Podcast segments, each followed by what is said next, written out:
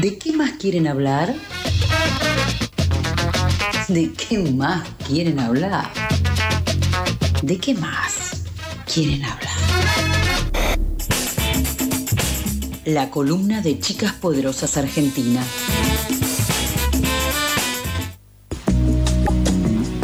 Y así es, siendo las 8 y 46 de la mañana, tenemos ganas de hablar y para eso tenemos una, especial, una invitada especial, eh, Laura Charro. ¿Cómo estás, Laura? Hola, ¿qué tal? ¿Cómo andan? ¿Me escuchan? Sí, te, escuchamos, te escuchamos perfecto. Laura. Ah, buenísimo. Buenísimo, buen día. Buen día. Eh, estás, eh, sos otra persona. No hoy no pudo venir Majo y vino, y vino Laura de, de Chicas Superpoderosas. Y contanos qué, qué es lo que vamos a estar revisando hoy. Bueno, hoy eh, traje para contarles, eh, bueno, de, una investigación que hicimos el año pasado, eh, y en realidad la realizamos el año pasado, pero la presentamos a comienzo de este año, del 2022, y para nosotras fue súper importante y fue un laburazo hermoso, que invito a que quienes estén ahí con el celular en la mano o con la compu entren a territoriosyResistencias.com eh, ahí es la web donde pueden ver toda la investigación ya finalizada. Fue un laburo precioso que realizamos, eh, bueno, varias, o sea, fue pensado y creado por Chicas Poderosas. Eh, tuvimos el apoyo de la Embajada de Estados Unidos para realizarlo y convocamos a periodistas y fotoperiodistas de todo el país. En realidad en esta investigación, la idea principal, el corazón de la investigación tenía que ver con contar historias de mujeres y de personas eh, LGBTI, Q y comunidades indígenas del país, cómo les afecta a estas personas el impacto de la crisis climática que estamos viviendo en todo el mundo, ¿no?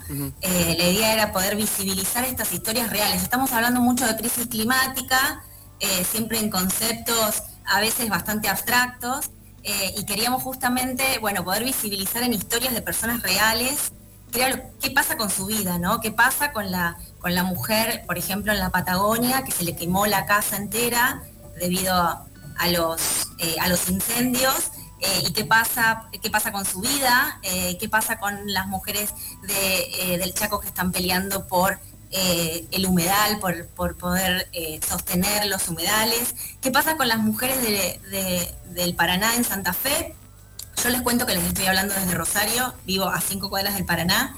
Y, bueno, el año pasado tuvimos algo que fue inédito históricamente, que fue una bajante del río Paraná absolutamente histórica. Era muy fuerte ver el Gran Paraná, supongo que si alguna vez han venido a Rosario o han ido a Paraná Entre Ríos, habrán visto la magnitud, el tamaño que tiene nuestro río Paraná. Totalmente vivimos una bajante súper histórica en donde era muy triste y muy fuerte ver lo bajo que estaba el río.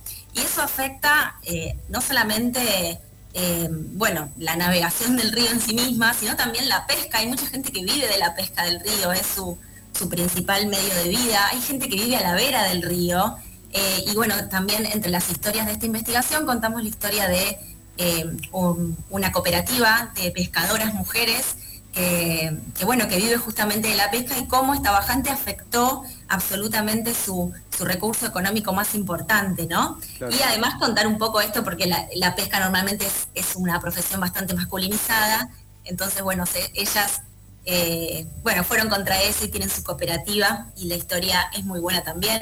Bueno, van a ir, si, si entran a la web, van a ir chusmeando que hay ocho crónicas estas crónicas cuentan eh, ocho historias del país que fueron aparte contadas por periodistas y fotoperiodistas de cada región, ¿no? Eh, no es que eh, no es que estuvimos desde Buenos Aires viajando a esos lugares a contar esas historias, sino que hubo, hicimos una selección de periodistas y fotoperiodistas del país que, bueno, que tenían ganas de contar esas historias locales. Y, y bueno, y en eso nos embarcamos, fue un laburo de cinco meses, que arrancó en septiembre del año pasado y lo terminamos en enero. Y bueno, estas historias están acompañadas de fotografías preciosas, hay más de 70 registros fotográficos que acompañan esta web eh, y, van contando estas historias y acompañan estas historias de, de, una manera muy hermosa. Las fotos las recomiendo mucho que entren y las miren porque son muy preciosas.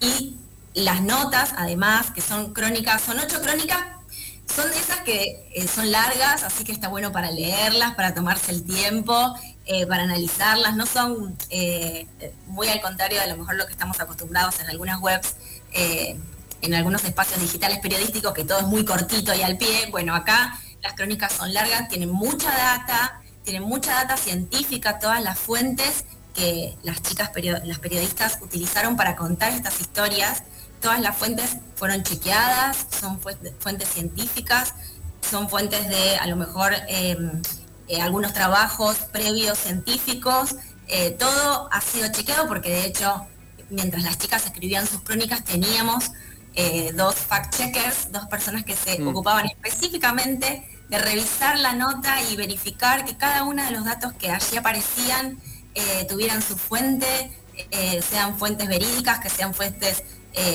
legitimadas.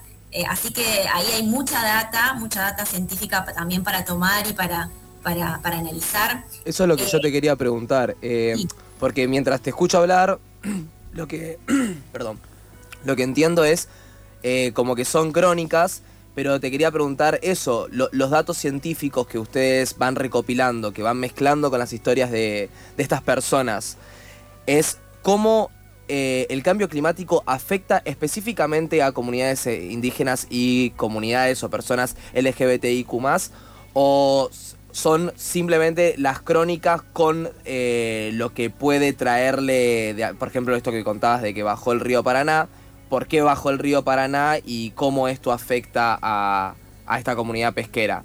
O sea, lo que trato de decir es cómo la investigación son crónicas más cuáles son los sucesos que están afectando y la explicación de esos sucesos de, por qué están pasando, o son las historias personales e individuales de, cada grupo o, persona?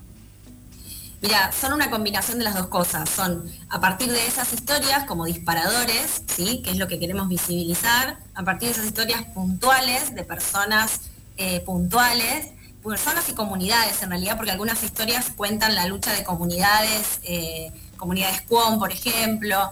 Em, em, bueno, a partir de esas historias, cómo em, podemos explicar cómo han sido afectadas ¿no? por, la crisis climática, que consideramos que es la crisis de nuestro tiempo. Sí, total. Y, bueno, es la explicación de esos efectos, de ese, impacto que están teniendo sobre la vida de esas personas, la explicación científica no tiene que ver con decir, bueno, por ejemplo, las mujeres de esta cooperativa están eh, una situación difícil porque bajó el río Paraná y porque sí. Bueno, no, ¿por qué bajó el río Paraná? ¿Qué es lo que está pasando? Que eh, el, Paraná está viviendo esta bajante que, eh, que, es histórica. ¿O qué está pasando en, em, en la Patagonia que se están prendiendo fuego los bosques? Y cuando decimos los bosques, no es solamente los bosques, la gente que vive en los bosques, ¿no? Las casas de las personas que viven en los bosques. Em, entre las historias está una de las historias que eh, es de Andrea, que bueno, de hecho se ve visiblemente en las fotos como ella, su cuerpo fue quemado por, por, estos incendios que fueron en marzo eh, del 2020, eh, que salieron en los medios también, pero bueno, no es solamente a veces lo que nos enteramos es, bueno, se están quemando los bosques en las Patagonia, como lo vemos como algo lejos, como algo, sobre todo para quienes vivimos en el centro del país, pero en realidad las consecuencias son en las vidas de las personas que viven ahí y sí, cada crónica está acompañada de documentación y de, datos científicos que vienen a explicarnos de alguna manera por qué, qué es lo que está pasando, eh, que se prenden fuego los bosques, qué es lo que está pasando, que el, Paraná eh, tuvo una bajante histórica, eh, qué pasa que hay que preservar algunos humedales, qué pasa con la sequía, hay una crisis hídrica súper fuerte, qué pasa con la sequía en los, en los lugares, por ejemplo, donde hay explotación minera, porque por la utilización excesiva del agua. Eh, bueno, todas esas explicaciones acompañan las crónicas, por eso son crónicas largas, eh, pero que tienen mucha data eh, y, súper interesante para, y, explicada de una forma muy simple y muy fácil, como para que, para que todos nos vayamos enterando, bueno, qué es lo que está pasando, ¿no? Porque si no hablamos, parece, de conceptos muy agarrados, que no entendemos muy bien de qué van, a veces como para explicar la crisis climática y bueno, justamente estas crónicas vienen a traer un poco de claridad sobre algunos conceptos y eso está buenísimo. Y sobre todo esto, para nosotros lo más valioso, además de, todos estos datos, es poder contar estas historias, ¿no? porque son las historias que nunca se cuentan. Eh, siempre eh, hablamos, ahora estamos hablando tanto de crisis climática, del informe del IPCC, eh, de todas estas cuestiones, de un montón de gente que se junta en lugares del mundo a, debatir y, hablar de, bueno, la gravedad que tiene para el mundo la crisis climática, pero detrás de todo eso hay historias de personas y personas que viven muy cerca nuestro y personas que viven en nuestro propio país y personas que además son mujeres, son parte de comunidades indígenas, son personas de la comunidad LGBTIQ, con lo cual sabemos que las opresiones y sabemos que eh, la vida cuesta mucho más por la condición de género en, algunos casos, eh, porque son comunidades que eh, han sido discriminadas, como en muchos casos en algunos lugares las comunidades indígenas. Entonces, tienen un plus estas historias, ¿no? No son cualquier historia y eso nos parece súper interesante visibilizar. Sí, además está muy bueno esto que decís de darle como una, un rostro, una historia, un cuerpo a, esas noticias que por ejemplo vemos en, la tele de, bueno, bajó el río Paraná, o se está quemando Rosario, se está quemando Córdoba.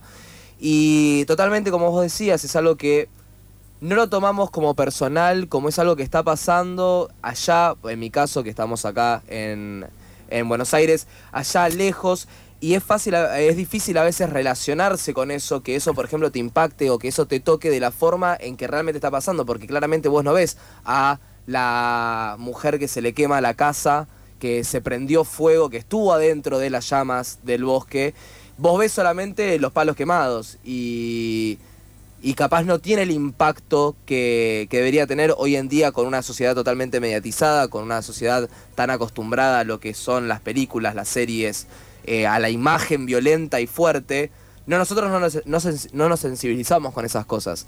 Y me gusta el hecho de poder ponerle una cara, de poder ponerle un cuerpo y una historia atrás para poder entender realmente cuál es el problema y claramente la explicación, porque yo hasta el día de hoy no tengo muy claro por qué se están prendiendo fuego las cosas. Entonces, eh, eh, me encanta, me parece muy piola la propuesta. Sí, un poco esa es la idea y además, bueno, a, digamos, ese era el corazón de, la investigación y, de nuestra, de nuestro proyecto, tiene que ver con todo eso que, mencionás. Pero además nos interesaba mucho poder em, darle la oportunidad a, periodistas y fotoperiodistas eh, que también eh, sean mujeres eh, y que sean personas de la comunidad LGBTIQ para que puedan llevar adelante este proyecto, ¿no?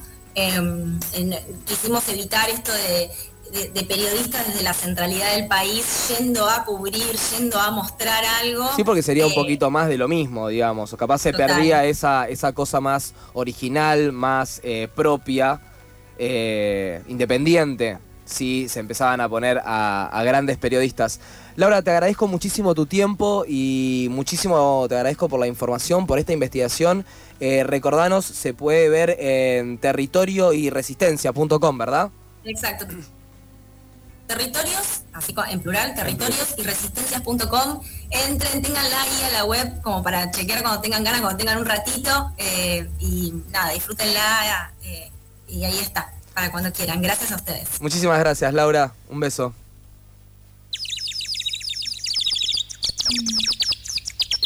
¿Madrugaste o seguiste de largo?